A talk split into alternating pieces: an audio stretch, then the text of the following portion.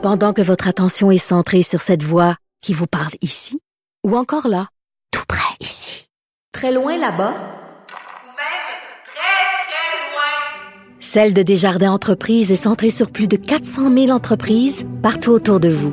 Depuis plus de 120 ans, nos équipes dédiées accompagnent les entrepreneurs d'ici à chaque étape pour qu'ils puissent rester centrés sur ce qui compte, la croissance de leur entreprise. La Banque Q est reconnue pour faire valoir vos avoirs sans vous les prendre. Mais quand vous pensez à votre premier compte bancaire, tu sais, dans le temps à l'école, vous faisiez vos dépôts avec vos scènes dans la petite enveloppe. Hmm, C'était bien beau. Mais avec le temps, ce vieux compte-là vous a coûté des milliers de dollars en frais, puis vous ne faites pas une scène d'intérêt. Avec la Banque Q, vous obtenez des intérêts élevés et aucun frais sur vos services bancaires courants.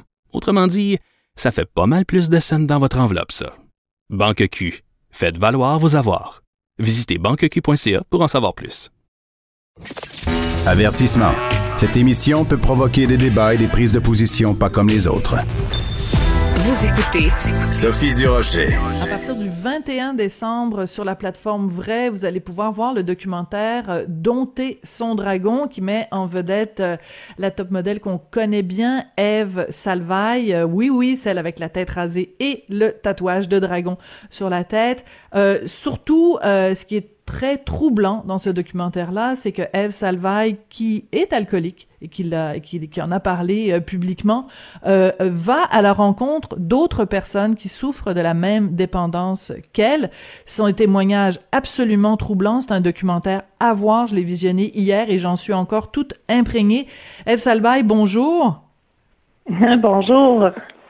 Eve, j'ai envie de commencer en vous disant merci d'avoir fait ce documentaire-là parce que vous, vous vous mettez à nu et les gens que vous interviewez, il y a le comédien Sylvain Marcel, euh, il y a la chanteuse Eva Avila, euh, il y a toutes sortes de gens qui se mettent à nu aussi. Pourquoi vous avez voulu faire ce documentaire-là sur les gens qui ont des dépendances? C'est un travail d'équipe. En fait, l'idée est, est venue de Trinôme et les filles et euh, a été développée par euh, Sophie Fortier, la réalisatrice scénariste. Euh, donc, c'est pas, ce n'est pas que moi, mais je trouve qu'il y a un beau message dans ce, dans ce documentaire-là. Je trouve que c'est, c'est un, document, un documentaire qui donne beaucoup d'espoir. Puis je trouve Absolument. ça important parce que on Oui. a tous, on a tous quelqu'un près de nous qu'on connaît à quelque part qui a des problèmes avec ses dragons, que ça soit euh, pas juste les consommations d'alcool, mais que ça soit euh, la bouffe, euh, l'achat compulsif, euh, des comportements un petit peu plus euh, moins sains, disons. Donc, c'est pour donner de l'espoir. Oui. Alors, euh, quand je disais que vous vous mettez à nu, euh, ben, vous nous racontez vraiment, vous, votre descente aux enfers, et les autres personnes que vous interviewez la racontent aussi.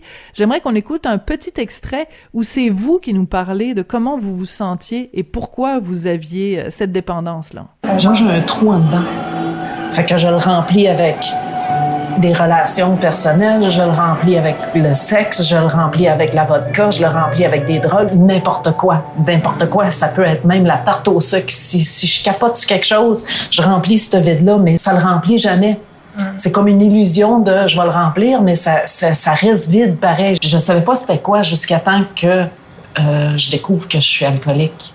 Est-ce que ça a été difficile pour vous, Eve, la première fois que vous avez dit à quelqu'un je m'appelle Eve Salvaille et je suis alcoolique. C'est sûr, on descend notre bouclier, hein, on, on Mm. dépose les armes, puis on se met à nu devant, tu sais, on avoue qu'on est impuissant devant une bouteille de vodka. Écoute, F. Salvaille qui a fait le tour du monde 50 fois, qui a tout fait euh, à la perfection, puis là, tout d'un coup, ben, une bouteille de vodka m'a eu, moi. C'était très, très difficile. J'ai vraiment... euh, ça a été très difficile, mais en même temps, c'était le début de la... C'était le début de, de- d'un miracle à quelque part, parce que ma vie a changé à ce moment-là. Il y a un des intervenants, une personne que vous interviewez, c'est le boxeur euh, Éric Martel et euh, Éric Martel Boelly et lui il dit ben moi j'étais habitué oui, j'étais habitué sur le ring de, de combattre quelqu'un et peut-être que cette personne-là m'aurait mis KO. Il dit là, moi, quand j'avais une dépendance, je me suis mis KO moi-même et je trouve que cette image-là représente très bien ce que c'est la dépendance. Oui, vraiment, j'étais j'étais vraiment contente qu'ils disent ça parce que effectivement, moi aussi, je me suis reconnue avec ça. C'est on, se bat avec notre ombre, on se bat avec nous-mêmes. Ouais. Alors, parmi les gens que vous interviewez, il y a donc euh, euh, le boxeur dont on vient de parler, il y a la jeune influenceuse Lisande Nadeau, euh, il y a un soldat canadien qui est allé au Rwanda, qui a vu des images qu'il est incapable d'oublier, qui est en choc post-traumatique. Et il y a le, le politicien Gilles Barry qui dit ben il y a y a trois possibilités possibles quand on a ce genre de dépendance. Il dit il y a la, la prison, la violence, la folie. Euh, c'est raide comme constat là. Mais dans les fraternités euh, anonymes, ils disent souvent ça, les, les trois, il y a trois solutions, la folie, la mort ou euh, la prison. Et souvent, il y a, il y a, il y a souvent, on a souvent deux, disons. Hmm. Mais on, on vire fou parce qu'on on se demande, mais comment ça que je suis pas capable d'arrêter? Tu sais, les gens nous disent, c'est un peu comme quelqu'un qui souffre de dépression. Comment ça, t'es pas capable d'arrêter? T'as juste à commence à chanter, fait quelque chose, tu sais. Mais on Prends-toi en main. oui, c'est ça, prends-toi hein? en main. On entend ça, euh. Alors, reviens-en. Mais c'est pour ça que ce documentaire-là est extrêmement important, parce que dans le fond, tous ces gens-là que vous interviewez et vous-même, c'est le même pattern. C'est-à-dire que vous nous décrivez la dépendance de façon insidieuse. Ça commence petit à petit, ça prend de l'ampleur, ça prend de l'ampleur. À un moment donné, on frappe un mur, on atteint le fond. À un moment donné, on se reprend justement en main. Et toutes les histoires que vous nous racontez, les gens vivent mieux aujourd'hui. Ils s'en sont sortis. Donc, il y a, y a de l'espoir et, le, chemin est difficile, mais moi, ce que je retiens de ça, c'est que toutes ces histoires-là se finissent bien. Oui, c'est important pour nous autres. C'est ça, les, comme je disais, c'est un travail d'équipe, hein, puis c'était super important de, de, non seulement de parler des vraies affaires, puis d'avoir, de prendre le temps de rencontrer chaque protagoniste. On a passé une journée avec chacun. C'était pas une entrevue d'une heure, là. Um, puis aussi de, de, de, parler de la lumière qui s'immisce dans nos vies une fois qu'on est sobre puis qu'on commence à se rétablir. Parce que c'est moi je me souviens que je quand j'étais dans le basson puis j'étais j'étais vraiment avant d'avoir mon élément déclencheur, je, je savais pas qu'il y avait de l'espoir. Vraiment là, j'avais aucune idée qu'il y en avait là.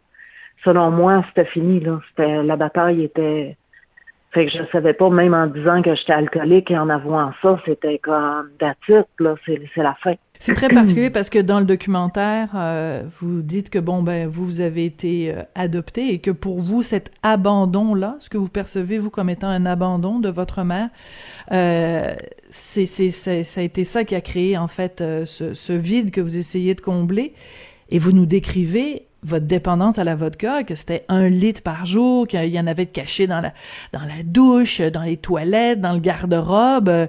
Ça prend beaucoup d'humilité, je trouve, de votre part, Eve, de, de parler avec autant de transparence et d'ouverture euh, à ce, dans ce documentaire-là. Et je pense que c'est parce que vous vous ouvrez que les autres s'ouvrent à leur tour.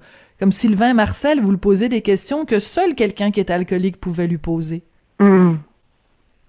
Mais c'est comme ça sur, sur plusieurs euh, plusieurs. Je connais quelqu'un qui a, qui a vécu un cancer du sein, puis elle s'est euh, affiliée avec une de ses amies qui avait le même cancer du sein, puis qui faisait les mêmes traitements en même temps qu'elle. Puis euh, moi, je peux pas comprendre. Je ne sais pas c'est quoi. Puis touchons mm. du bois, je ne sais pas c'est quoi d'avoir un cancer du sein, puis d'avoir des traitements de radiothérapie, etc.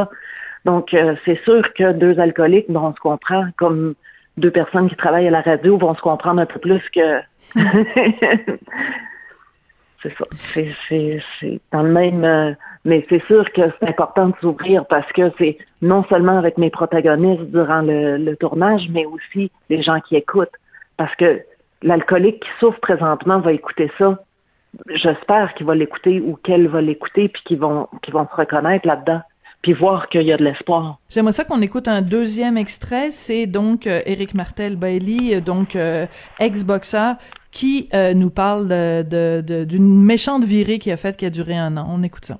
J'ai annoncé ma retraite parce que je me suis fait knocker euh, en 2017, je pense que c'est le 24 février, justement, 2017, le soir même, j'ai décollé sans arrêt pendant quasiment un an et quelques.